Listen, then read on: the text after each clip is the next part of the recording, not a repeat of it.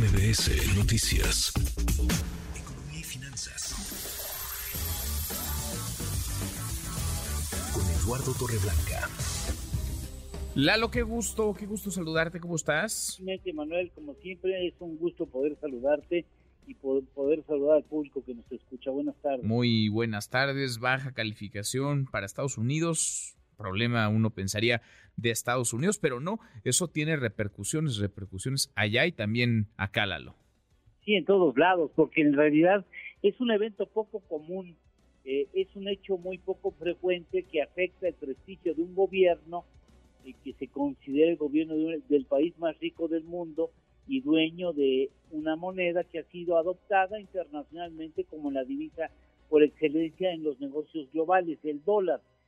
¿A quién involucra este hecho financiero? A Fitch Ratings.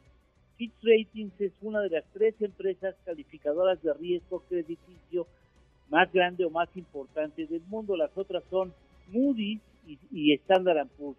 Esta Fitch Rating nació en 1913, hace 110 años, nació en Estados Unidos, y lo que hizo fue bajar de escalón crediticio a Estados Unidos el gobierno de Estados Unidos y también colocó en perspectiva negativa la calificación de la deuda. Hay tres niveles de perspectiva para ir explicándole al público. Una es positiva, que habla de la posibilidad de que la empresa calificadora mejore las calificaciones de la empresa o de los gobiernos a las que está calificando. Estable quiere decir que en el corto, mediano plazo no esperan grandes cambios de la calificación que ya tiene la empresa o el gobierno y negativa quiere decir que está en observación ese gobierno o esa empresa y que es probable que pueda haber otra degradación o otro cambio negativo en la calificación de la empresa o del gobierno.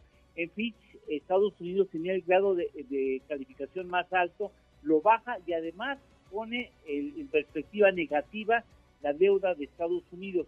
¿Por qué lo hace? Porque dice que el gobierno de Estados Unidos ha tenido un problema de gobernanza, que es muy difícil negociar el nivel de la deuda del gobierno, periódicamente está en riesgo de, de, quedar paralizado porque no llegan a un acuerdo republicanos y demócratas, también porque el déficit fiscal de la Unión Americana se piensa que va a crecer de manera muy importante en este año y en el siguiente, y también porque tiene un nivel de deuda muy alto en relación a su Producto Interno Bruto.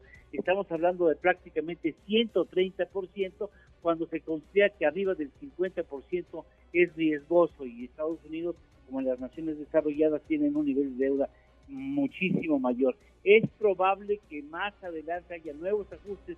Standard Poor's también ha tomado la decisión de bajar el grado máximo de inversión de Estados Unidos. Eso lo hizo prácticamente hace 12 años.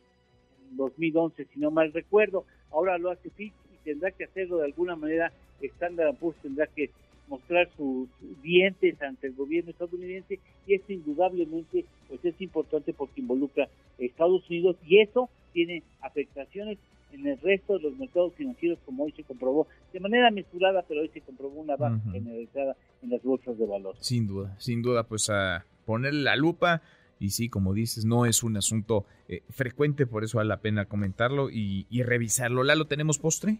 Claro que sí, hace 166 años, en 1857, se inauguró el alumbrado público con gas en la Ciudad de México. Mira.